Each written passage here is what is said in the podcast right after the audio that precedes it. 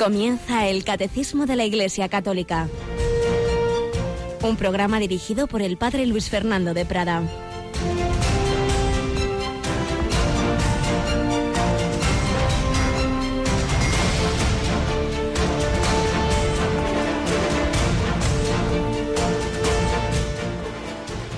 Alabados sean Jesús, María y José. Muy buenos días muy queridos amigos, oyentes, familia de Radio María. Aquí estamos una semana más, un día más, en este martes 18 de julio, en la semana 15 del tiempo ordinario, en la que estamos leyendo en la primera lectura de la misa el libro del Éxodo.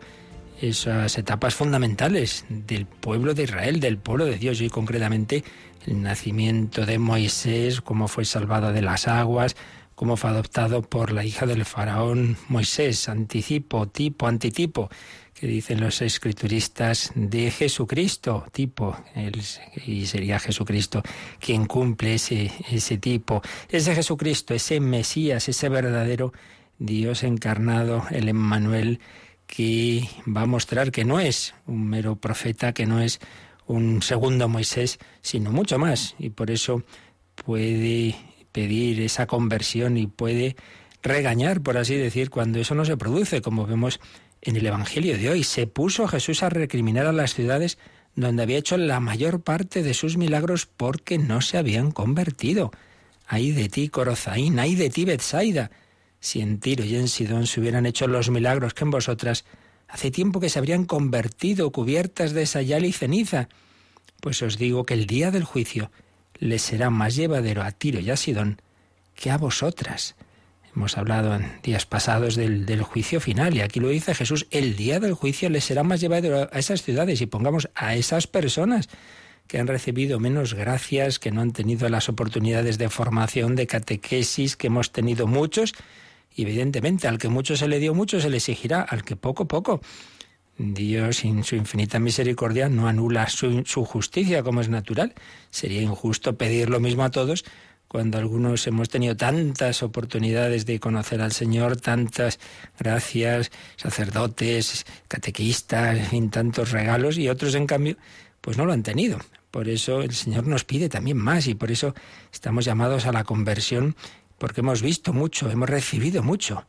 Y tú, Cafarnaúm, ¿piensas escalar al cielo?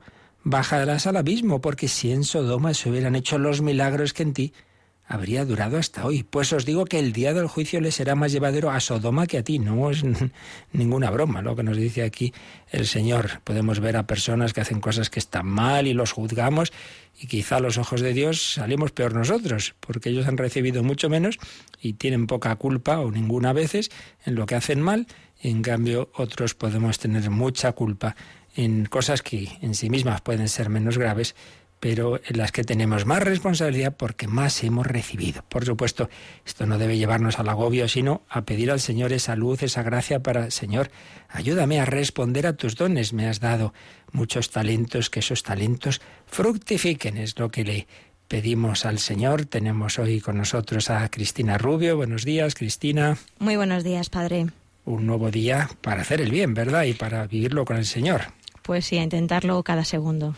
Cada segundo, que es un regalo, que es un don de Jesucristo. Pues bien, vamos adelante en un momento importante de nuestro catecismo porque como luego veremos hemos terminado, vamos a hacer ya un resumen de toda una larga etapa del catecismo, pero vamos a hacerlo también en estos días sin olvidarnos de que volveremos a las memorias de nuestro querido padre Llorente, pero tras haber resumido en unas pinceladas la vida de San Claudio de la Colombier, vamos a hablar de un converso del siglo XX, un hombre que no conocía a Jesucristo, pero que el Señor tocó su corazón, Paul Claudel, este poeta francés que Jesucristo convirtió, pero le tocó el corazón, pero luego tuvo que rehacer todo su pensamiento, porque una cosa es eso, un inicio de conversión, y otra cosa es el que eso transforme toda nuestra vida. La conversión es tarea permanente, pues en ella debemos estar todos nosotros. Vamos adelante con unas cuantas pinceladas, unos cuantos días sobre Paul, Claudel,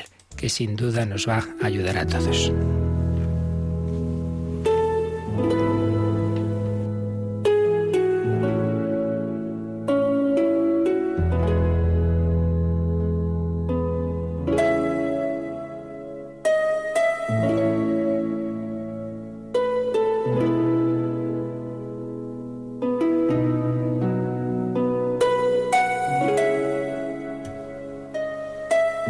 El hombre se forma interiormente con el ejercicio y se forma respecto a lo exterior mediante choques.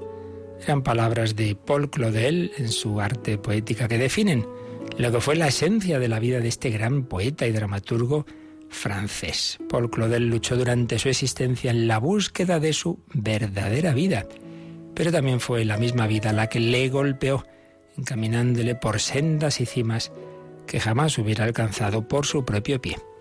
Nació en 1868, licenciado en Derecho y en Ciencias Políticas.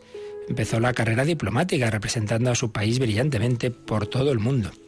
Hijo de un funcionario y de una campesina, fue el más pequeño de una familia en la que había otras dos hermanas. El ambiente en que se desarrolla su vida marcará, como suele ocurrir con fuerza, su infancia y adolescencia. Siempre recordará sus primeros años con cierta amargura. Un ambiente familiar muy frío, muy frío, que le lleva a replegarse sobre sí mismo y eso mismo le, le hizo dedicarse a la creación poética. Paul Claudel se hace en la soledad, que le marcará para toda su vida. También incidirá en su espíritu el ambiente de la Francia de su época, profundamente impregnado por el materialismo, la, el cientificismo, la pérdida de fe también, las lecturas de Renan, de Zola y sobre todo su paso por un liceo y también la muerte de su abuelo, crean en él un estado de angustia en el que no hay fe, en el que no está Dios, en el que la única certeza es la nada respecto al más allá. Y ahí se va a hundir en el pesimismo y en la rebeldía. En medio de, de ese aire enrarecido, de esa ausencia de horizontes, el joven Claudel se ahoga y su inquietud hace que no se resigne a morir interiormente, busca algo más busca algo más, se le queda pequeño ese mundo, como tantas veces ocurre uno cuando ya ha conocido una serie de cosas, cierta edad, y no tiene el horizonte de la infinitud de Dios, el mundo se le queda pequeño. Por lo menos a mucha gente. Otros dicen, bueno, vamos a ir tirando, pero Paul Claudel era un alma grande, busca desesperadamente y bueno, le van a empezar a llegar unas bocanadas de aire fresco a través del arte la música de Beethoven, de Wagner, la poesía de Esquilo, Shakespeare, Baudelaire y particularmente Arthur Rimbaud.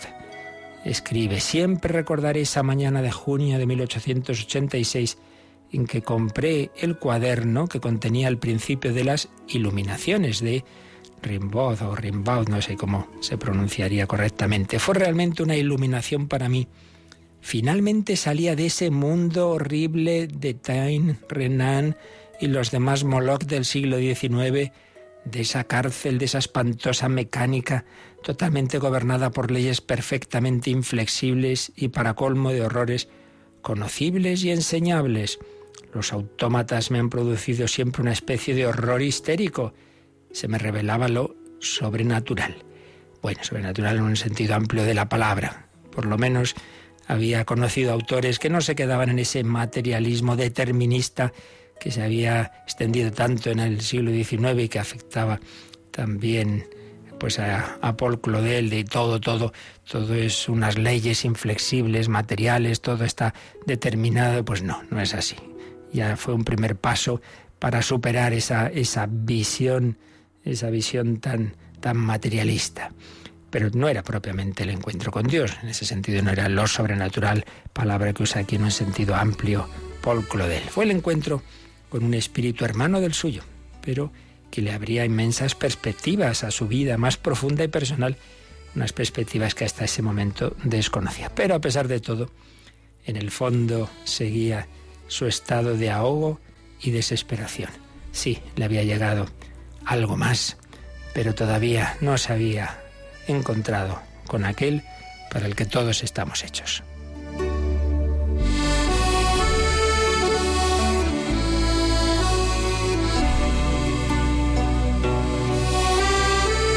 Y eso ocurriría por una gracia muy especial de Dios y en un tiempo bien bonito, en la Navidad. La Navidad de 1886 va a ser el acontecimiento clave de su vida. 27 años después, él lo narra así. Así era el desgraciado muchacho que el 25 de diciembre de, 1886 fue a Notre Dame de París para asistir a los oficios de Navidad. No es que fuera por motivos religiosos, sino puramente estético, artístico. Quería oír cómo cantaban los católicos esas ceremonias. Esperaba que eso le inspirara poéticamente, no por otra cosa. Sigue escribiendo. Entonces empezaba yo a escribir y me parecía que en las ceremonias católicas, consideradas con un diletantismo superior, encontraría un estimulante apropiado y la materia para algunos ejercicios decadentes. Con esta disposición de ánimo, apretujado y empujado por la muchedumbre, asistía con un placer mediocre a la misa mayor. Después, como no tenía otra cosa que hacer, volví a las vísperas. Los niños del coro vestidos de blanco y los alumnos del pequeño seminario de San Nicolás que les acompañaban estaban cantando lo que después supe que era el Magnificat. Yo estaba de pie entre la muchedumbre, cerca del segundo pilar a la entrada del coro, a la derecha del lado de la sacristía. Entonces fue cuando se produjo el acontecimiento que ha dominado toda mi vida.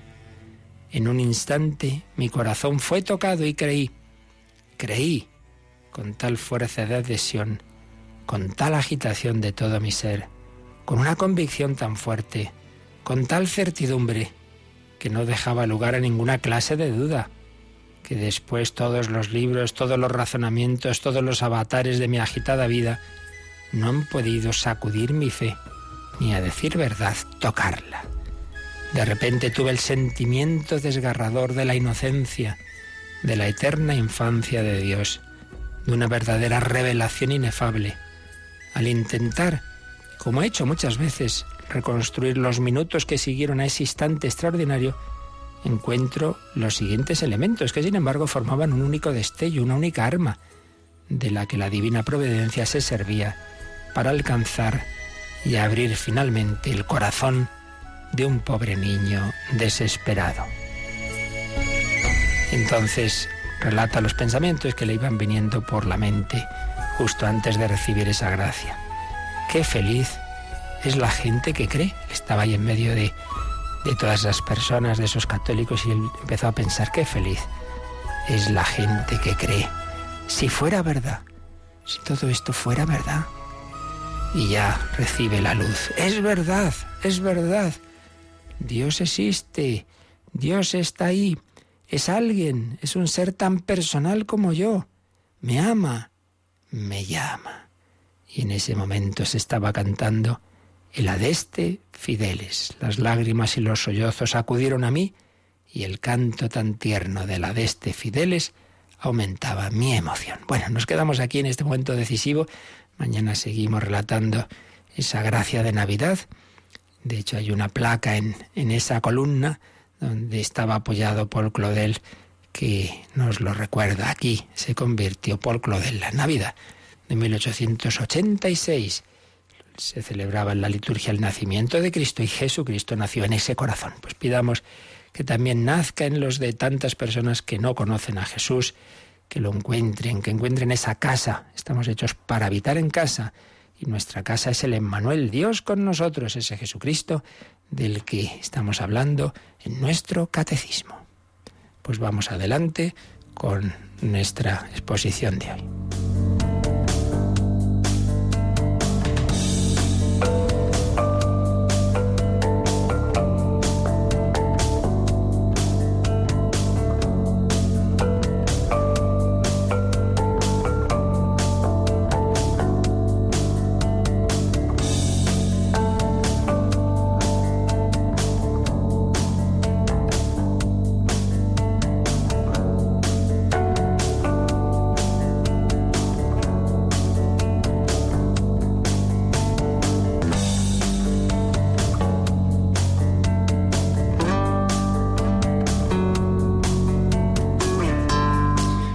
Bueno, pues Cristina, cuánto nos alegra, ¿verdad?, ver que el Señor actúa y que también hoy hay conversiones así.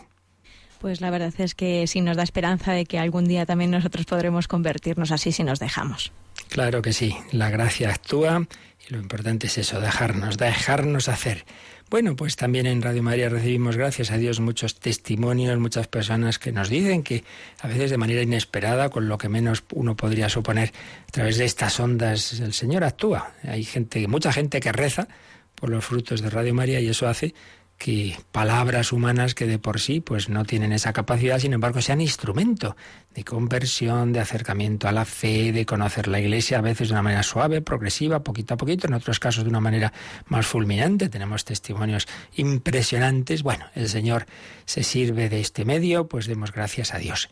Y dentro de esa programación de Radio María, pues siempre es fundamental este conocimiento de la doctrina católica, que está tan admirablemente sintetizada, 20 siglos de vivencia, de, de, fe, de concilios, de la escritura, por supuesto, de la tradición, de magisterio, de los santos, 20 siglos sintetizados en el catecismo de la Iglesia Católica.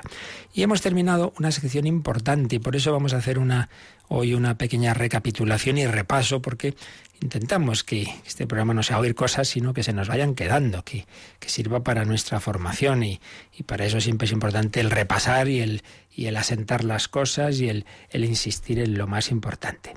Y lo primero vamos a cogernos el índice de, del catecismo. Yo espero, queridos oyentes, que nos limitéis a oír, que tengáis ese catecismo, que con frecuencia lo miréis y siempre que surgen dudas, ya sabéis que aquí siempre podéis llamar o escribir, pero yo también os sugiero en general en la vida que las personas que tengan este catecismo, en fin, tengan una mínima posibilidad de ello, pues lo primero busquéis la respuesta ahí, tiene el índice general por materias y luego tiene muchos índices, uno de ellos en el cual simplemente buscamos una palabra, a ver dónde aparece eh, tal tema. Uno busca, pues yo qué sé.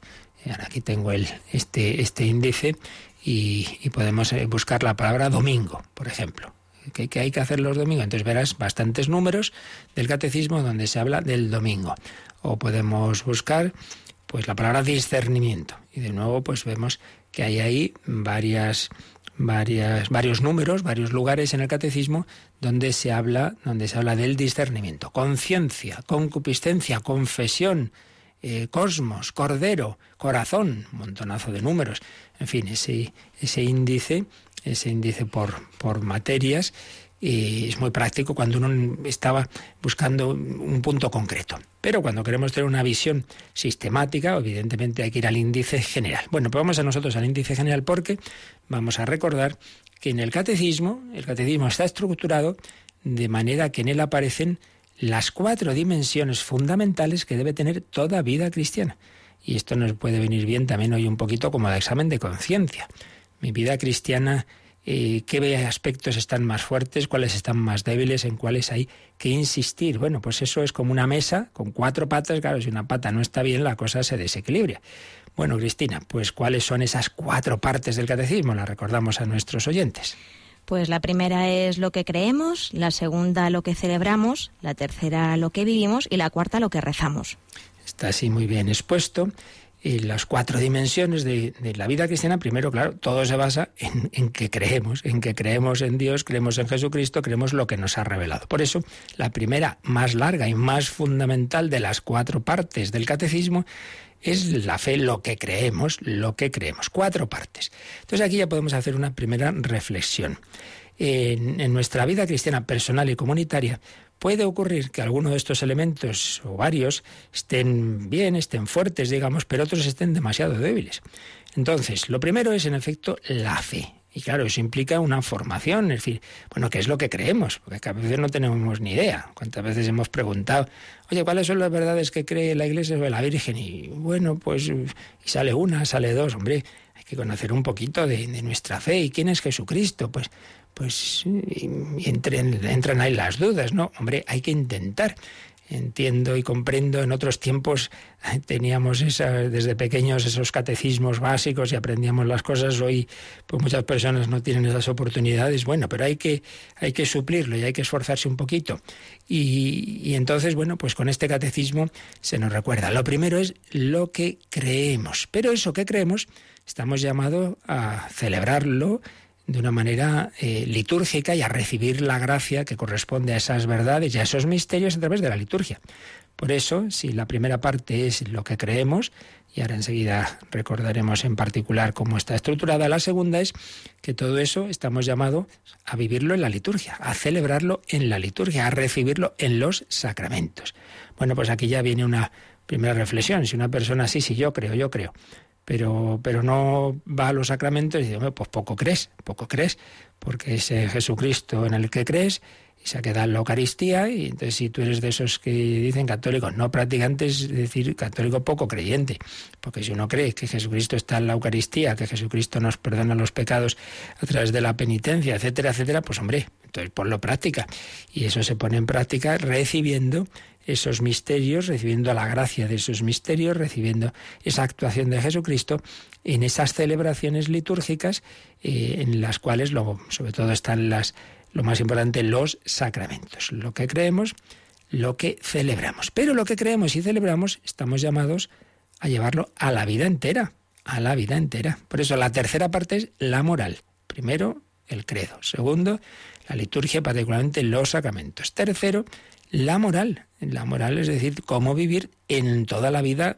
humana, toda la vida toda la vida, la moral. Por tanto, pues de nuevo aquí tenemos otra aplicación. Ahora, ahora pongamos uno que sí cree y va a misa y, reza y se confiesa, pero luego resulta que, que, es injusto con los demás, que está siempre criticando, que no, no digo defectos tenemos todos, pero decir como algo ya habitual, como algo en que ni se esfuerza, como que no, no cae en la cuenta de que eso hay que corregirlo. Hombre, no. Lo que creemos y celebramos hay que llevarlo a la vida. Entonces hay que llevarlo a la justicia social, a la caridad y a la castidad y, a todo, y a todas las, las dimensiones de la vida. Y finalmente, y todo ello hay que vivirlo en relación con Dios, en relación personal con las divinas personas, con el Padre, con el Hijo, con el Espíritu Santo, con la Virgen, con los santos. Bueno, eso es la oración y esa es la cuarta parte del catecismo. Así pues, todo parte de la fe, de la revelación a la que asentimos con la fe, lo que creemos, eso lo celebramos y lo recibimos litúrgicamente en los sacramentos, eso, esa fuerza que recibimos, esa fe que tenemos y esa fuerza, esa gracia que recibimos nos permite ir viviendo las distintas dimensiones de la vida conforme el Señor nos pide y todo ello siempre en ese diálogo interpersonal que llamamos oración. Pero Cristina, a su vez estas cuatro partes tienen, tienen dos secciones. La primera sección siempre son como presupuestos. Entonces, en la primera parte, en la primera parte lo que creemos, los presupuestos es qué es creer.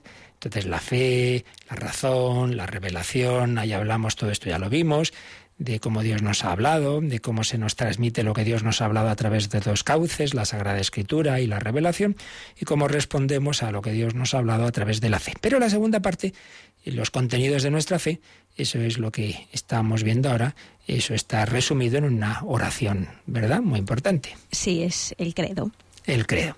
Entonces, la primera parte del catecismo, tras los fundamentos, tiene el credo. La segunda parte del catecismo, lo mismo, tiene una primera sección de, presupuestos o fundamentos que es explicar qué es liturgia, qué es un sacramento, etcétera. Pero la segunda parte, o sea, la segunda sección sí que nos expone pues precisamente esos contenidos básicos de lo que celebramos, que son esos siete sacramentos.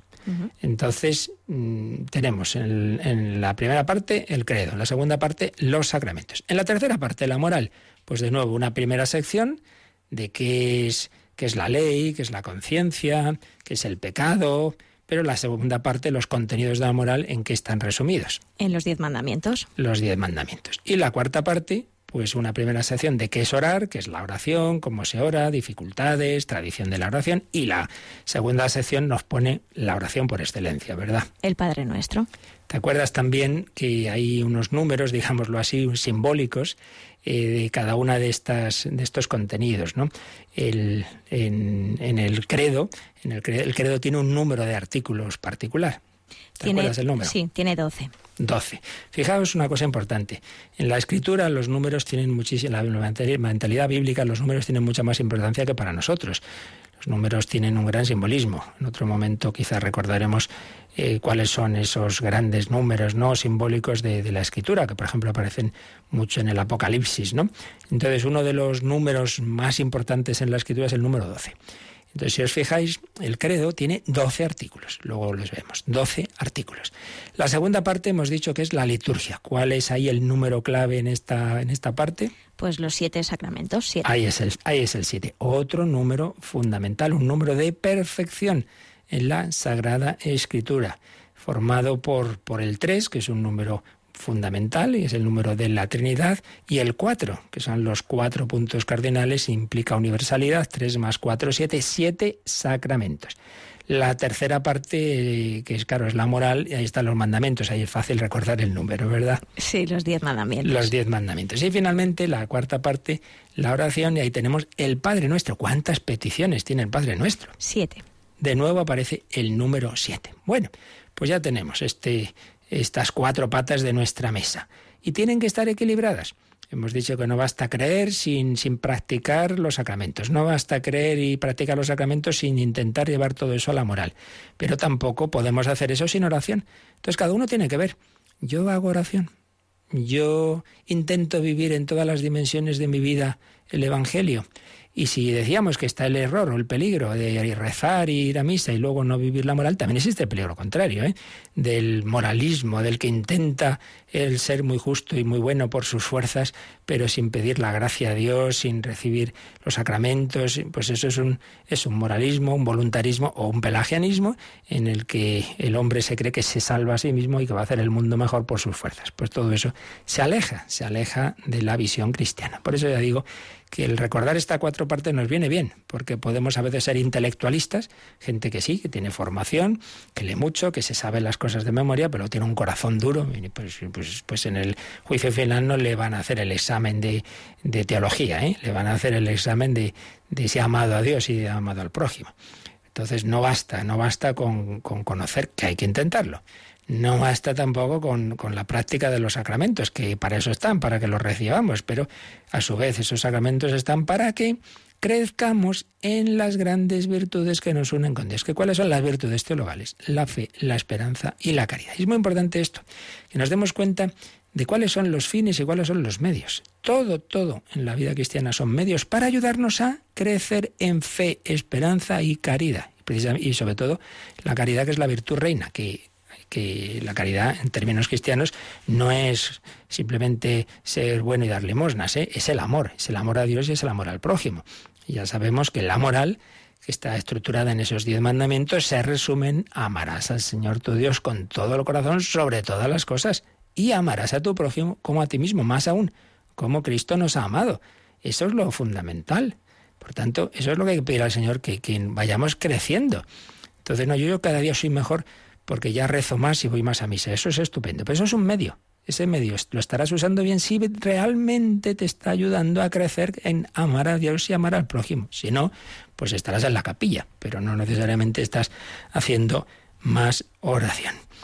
Y por tanto, todas las dimensiones, que no seamos meramente intelectualistas, uno que se forma la cabeza, pero que no deja que la gracia transforme su corazón. Lo contrario, que tampoco seamos sentimentalistas. Sí, sí, amo mucho a Dios, pero no tiene ni idea de cuáles son las verdades de la fe. Hombre, hay que formar también la mente, hay que formar el corazón, hay que formar la acción con nuestra voluntad, intentando cumplir la voluntad de Dios y para todo ello, pues recibir la gracia de Dios que se nos comunica especialmente en los sacramentos y en la oración. Estas son las cuatro partes estas son las cuatro patas de la mesa cristiana, que quieren formar en nosotros un corazón como el de Jesucristo. Bueno, pues vamos a, pedírselo al Señor, que así lo vivamos, que, que a través de, de su iglesia el Señor vaya formando en nosotros un corazón como el suyo, un corazón como el de la Virgen María.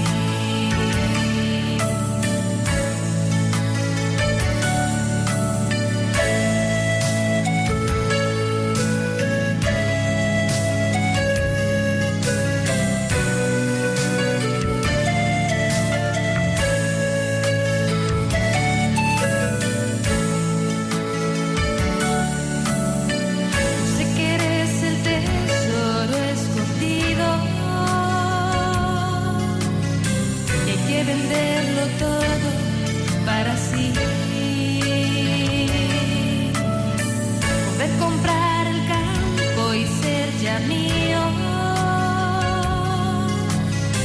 Hay que perderlo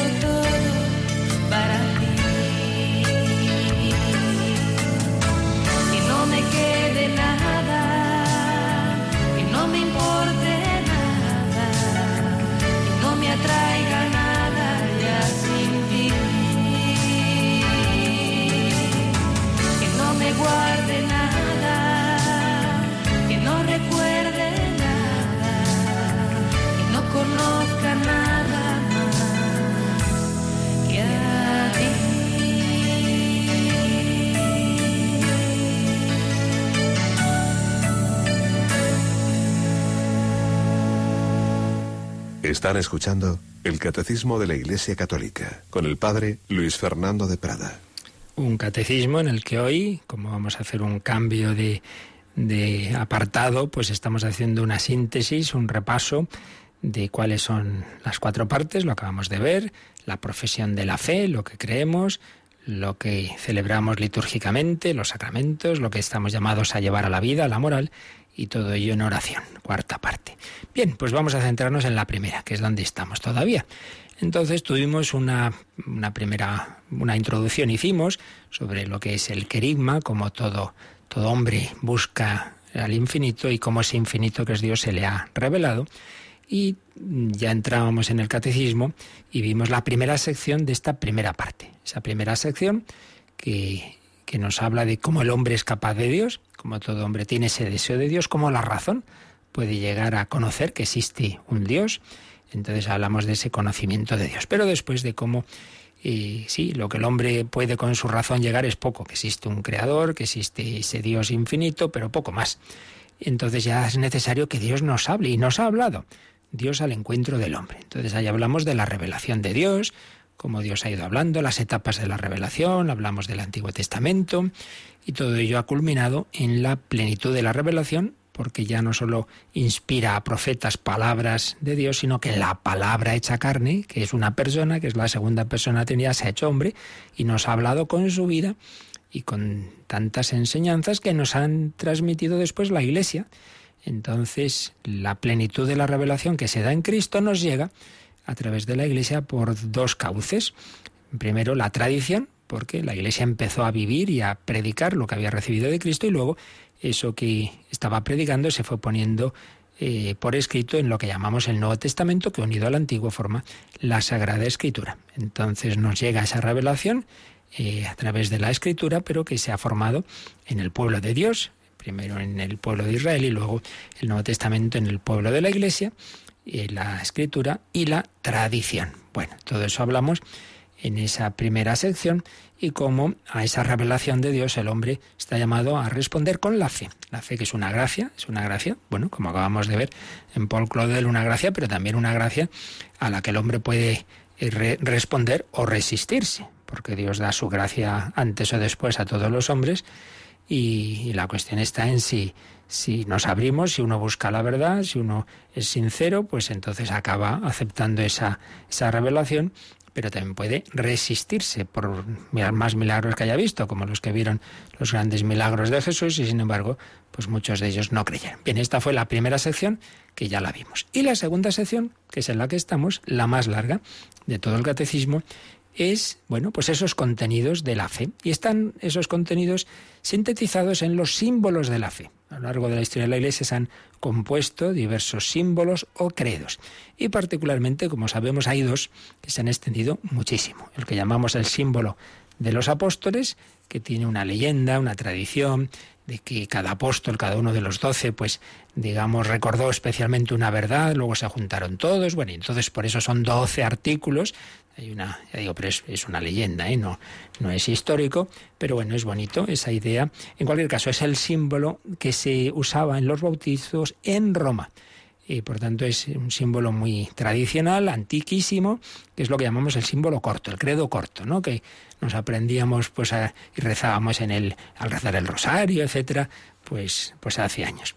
Y luego está el credo más largo, que es el que antes solo era el único que se rezaba en misa. Desde hace ya unos años se permite alternar entre el símbolo de los apóstoles o más corto y el más largo. Ese más largo se ha ido componiendo a lo largo de los siglos, los primeros siglos, porque los diversos concilios que respondían a las dudas, a las herejías, iban precisando los términos y entonces esos términos se, iban expresando en, el credo y sobre todo hay dos grandes concilios, Nicea y Constantinopla, que, usan, que, que, precisan esas palabras y entonces son lo que está recogido en ese credo más largo que llamamos eso niceno-constantinopolitano, porque como digo, son esos dos grandes concilios los que, los que usan esas palabras que están resumidas en ese credo más largo.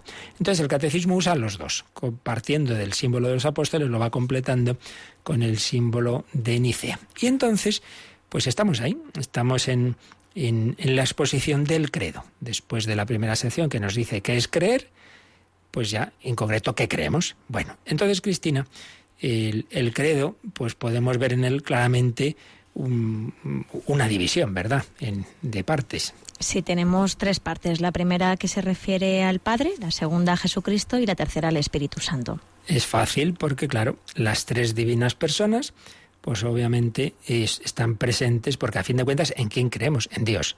Pero como ese Dios en quien creemos es un Dios tripersonal, por eso nuestro credo es creo en Dios Padre, creo en Dios Hijo, creo en Dios Espíritu Santo. Y lo que se hace es que en torno a cada una de esas divinas personas se organizan distintas verdades de la fe. Realmente, esto ya lo explicamos en su momento, las tres divinas personas hacen todo junto, no, no, no, no puede actuar una separada de la otra.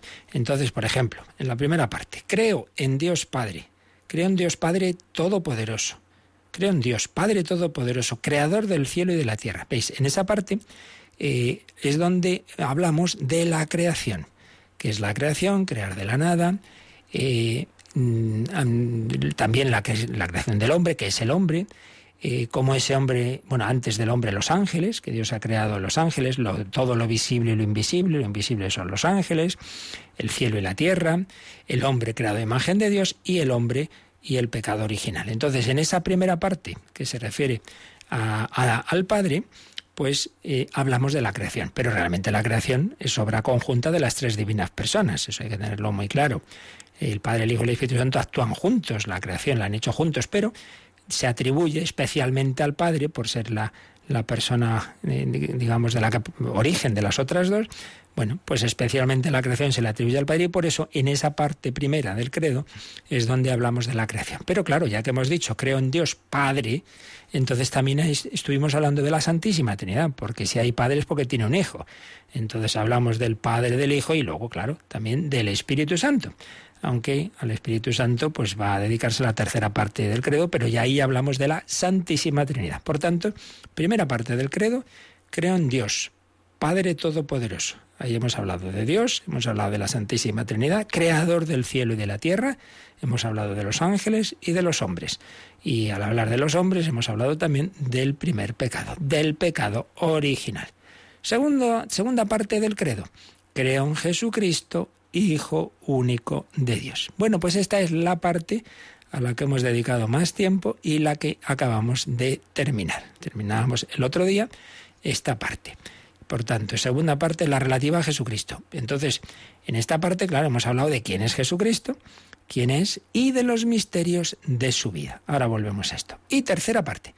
Tercera parte, creo en el Espíritu Santo. Así que la primera, relativa a Dios Padre, la segunda, relativa al Hijo de Dios hecho hombre, Jesucristo, y la tercera, relativa al Espíritu Santo. Pero, junto a un primer artículo en que hablaremos de quién es el Espíritu Santo, vamos a hablar de lo que podemos llamar las obras del Espíritu Santo. Y por eso en esta tercera parte recordáis que después de decir que en el Espíritu Santo diremos, creo en la Santa Iglesia Católica, creo en el perdón de los pecados, creo en la resurrección de la carne y creo en la vida eterna. Vuelvo a decir lo mismo que decíamos de la creación.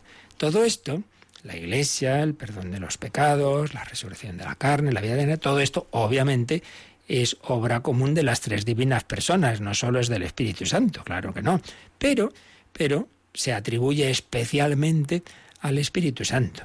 Y por tanto, en esta tercera parte es donde hablaremos, como digo, de la Iglesia. La Iglesia pues la mueve el Espíritu Santo. La Iglesia se manifiesta pública y visiblemente el día de Pentecostés, es cuando empieza la actuación de la Iglesia, que por supuesto la ha fundado Jesucristo, pero, pero se empieza a funcionar, por así decir, en Pentecostés. Pues por eso, en esta parte relativa al Espíritu Santo, hablaremos de la Iglesia. Creo en el perdón de los pecados. Recibid el Espíritu Santo. A quienes perdonéis los pecados les quedan perdonados. Dice Jesús resucitado. Son las tres divinas personas quienes nos perdonan. Claro, el único Dios en tres personas es quien nos perdona. Recordad la fórmula de la absolución. Dios Padre misericordioso, que reconcilió consigo el mundo por la muerte y resurrección de su Hijo y derramó el Espíritu Santo para remisión de los pecados, te conceda por el ministerio de la Iglesia el perdón y la paz. Y yo te absuelvo de tus pecados en el nombre del Padre y del Hijo y del Espíritu Santo. ¿Veis? Es una fórmula preciosa.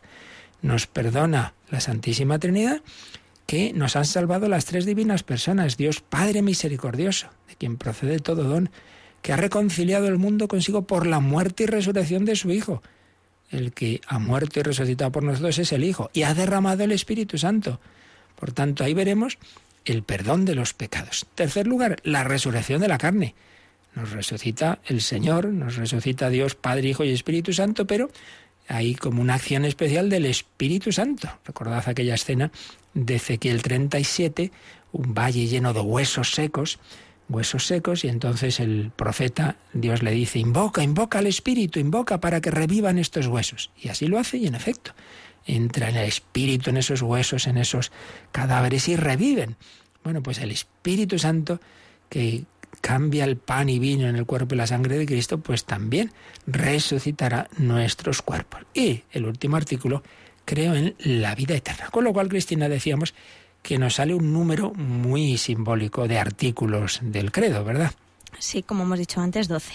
12. Y por eso, fijaos, vamos ahora a mirar en el índice cuáles son estos artículos. El primero, creo en Dios, Padre Todopoderoso, Creador del cielo y de la tierra. El primer artículo, como decía antes, incluye pues quién es Dios, la Santísima Trinidad, la creación, los ángeles, el hombre, el pecado original. Segundo artículo. Y en Jesucristo, su único Hijo, nuestro Señor. Entonces ahí vimos, y todo esto lo hemos visto con mucha detención, ¿eh? porque aquí está la clave de la fe cristiana. Hasta el nombre, pues somos cristianos es porque creemos en Jesucristo. Entonces nos hemos detenido mucho porque la clave del cristianismo es Cristo. Entonces, en primer lugar, en este artículo vimos esos nombres de Jesús. Jesús, Yahvé salva, Cristo, el ungido, el Mesías, Hijo único de Dios. Hijo no porque primero está el Padre solo y luego tiene un hijo, como entre los hombres, no, no, es Hijo eterno. El Padre eternamente está engendrando a su Hijo y el Padre y el Hijo eternamente están amándose en el Espíritu Santo. Pues ahí vimos, Hijo único de Dios. Jesucristo, su único Hijo nuestro, Señor. Si Hijo es el término que indica la relación con el Padre, Señor es la relación con nosotros.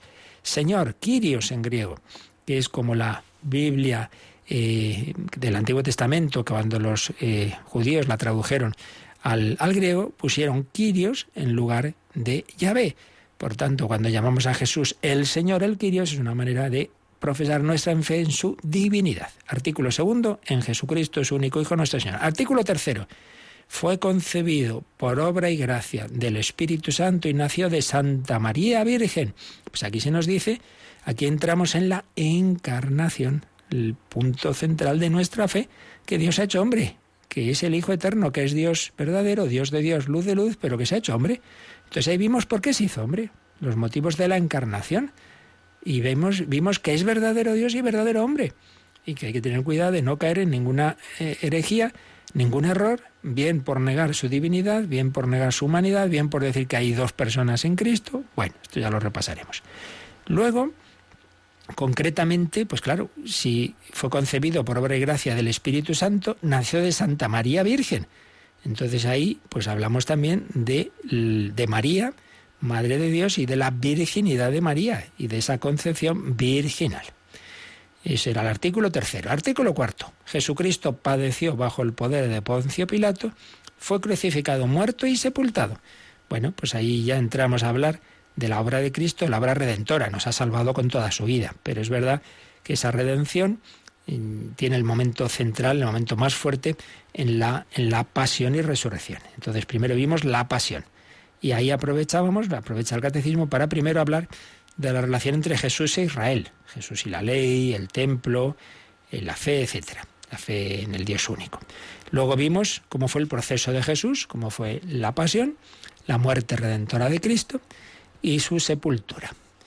Ese era el artículo cuarto. El artículo quinto.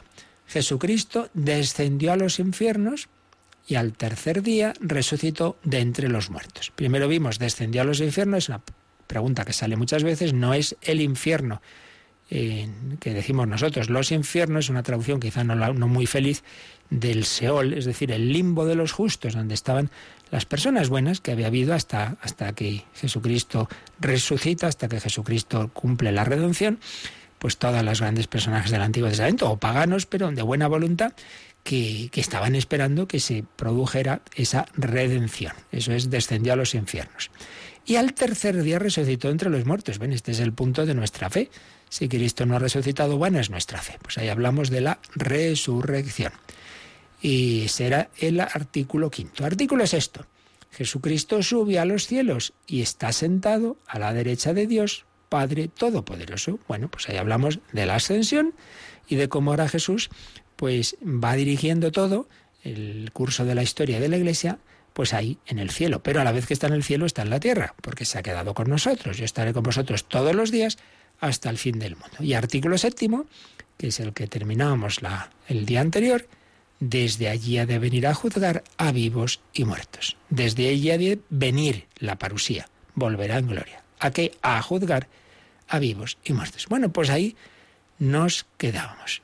Llevamos siete artículos de los doce artículos del credo. Y entonces lo que haremos, después de una pequeña síntesis espiritual que veremos mañana si Dios quiere, es entrar en la tercera parte del credo el, capítulo tercero en, el índice del, del, catecismo, que es creo en el Espíritu Santo. Y ahí veremos primero quién es el Espíritu Santo, los nombres y apelativos del Espíritu Santo, etcétera, y luego, como decíamos, las obras del Espíritu Santo, que son de las tres divinas personas, pero que atribuimos especialmente al Espíritu Santo. La Iglesia Católica, el perdón de los pecados, la resurrección de la carne y la vida eterna. Cada una de estas realidades es un artículo, y así se cumplen los doce artículos. Ese número bíblico, los doce hijos de, Jacob, de Israel, las doce tribus de Israel, pues, los doce apóstoles, los doce cimientos del Apocalipsis, de la ciudad gloriosa del Apocalipsis, bueno, pues doce artículos de nuestra fe, lo que creemos. Una oración, el credo, que es eso, una oración, que no debemos verla simplemente como algo intelectual, sino, mirad, cuando recemos el credo, lo hagámoslo con este sentido. Creo en Dios Padre Todopoderoso, es decir, me fío de ti, confío en ti, Padre mío. Mm, pongo todo mi, corazón en, en ti, yo sé que tú me quieres y me cuidas. Creo en Jesucristo, su único hijo, es decir, me apoyo en ti, quiero que seas mi único Señor. No quiero adorar a nadie más que a ti.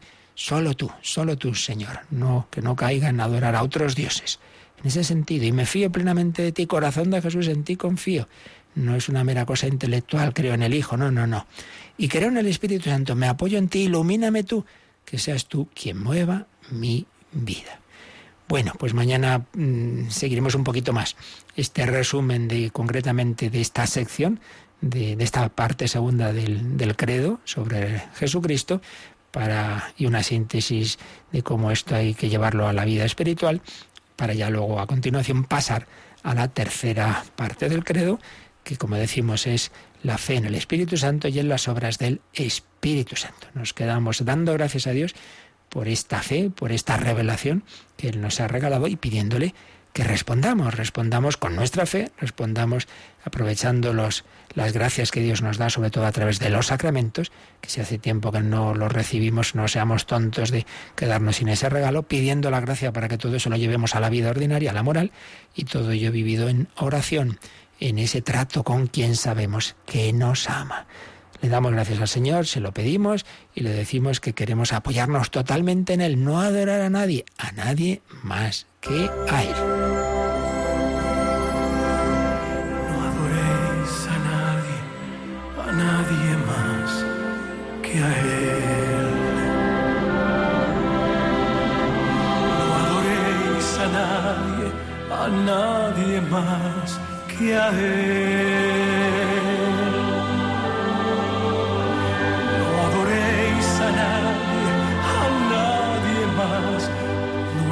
A nadie, a nadie más. No adoréis a nadie, a nadie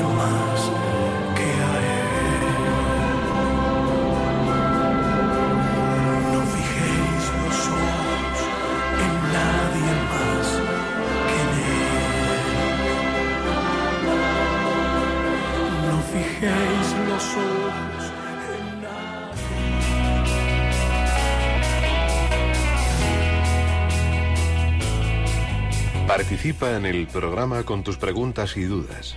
Llama al 91 005 9419. 91 005 9419.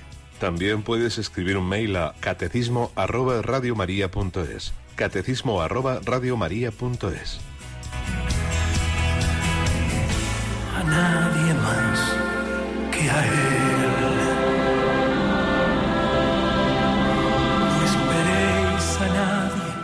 A nadie más que a Él. No esperéis a nadie, a nadie más. No esperéis a nadie, a nadie más. No esperéis a nadie, a nadie más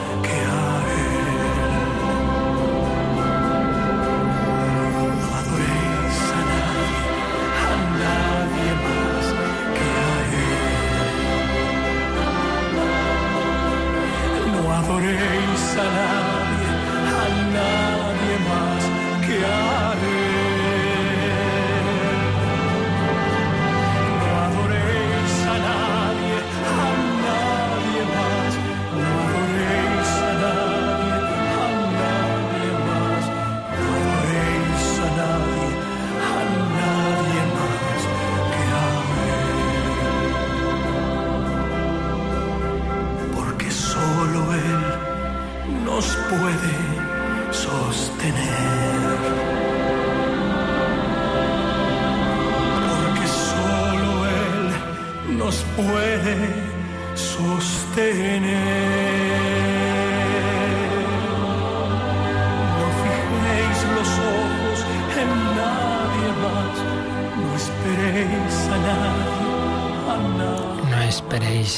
una manera plena nadie más que en Jesucristo. No quiere decir que no nos fiemos unos de otros, pero como personas humanas ilimitadas que somos, la plena fe, la plena confianza solo en Dios. No adoréis a nadie más que a Él. Nos pregunta por correo Lidia, una vez juzgados y pagados por nuestros pecados, ¿tendremos los que hemos pecado mucho el mismo lugar en el cielo que los grandes santos como un Francisco de Asís, por ejemplo? Bueno, muy interesante la pregunta.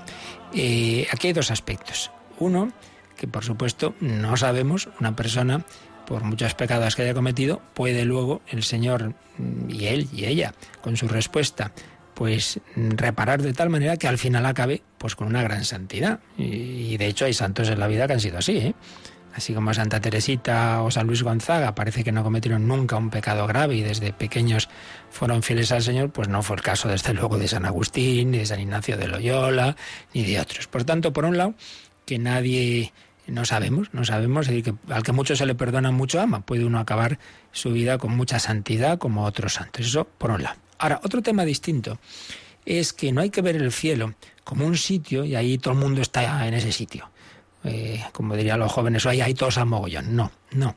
El, el cielo, más que un sitio, es, una, es un estado, una situación personal, una relación personal. Entonces, si no hay dos amistades iguales, si un padre, unos padres de varios hijos querrán todos, a todos mucho, pero con cada uno tienen una relación personal, pues también la vida espiritual, la vida de la gracia es una relación personal con Dios.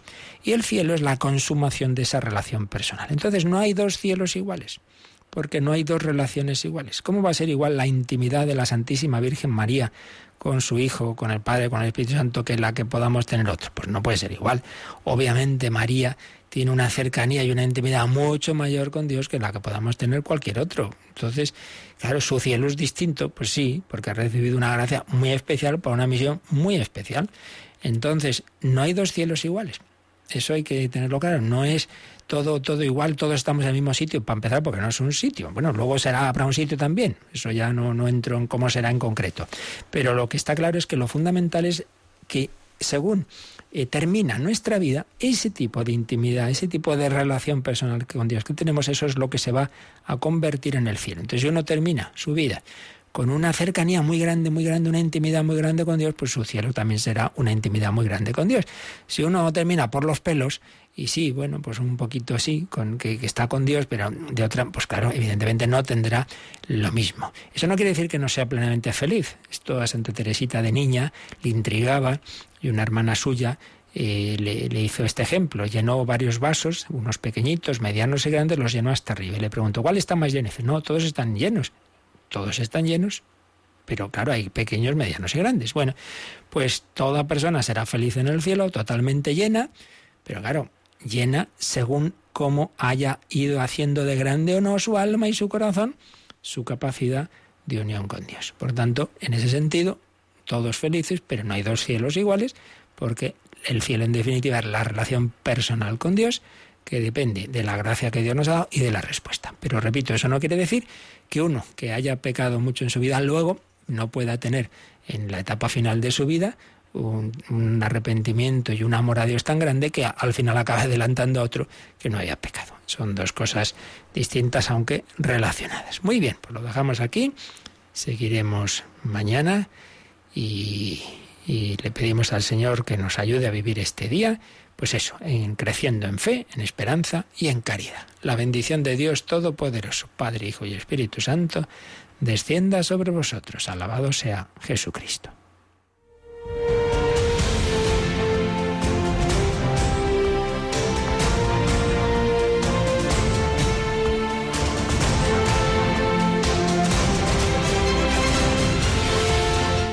Han escuchado en Radio María el Catecismo de la Iglesia Católica.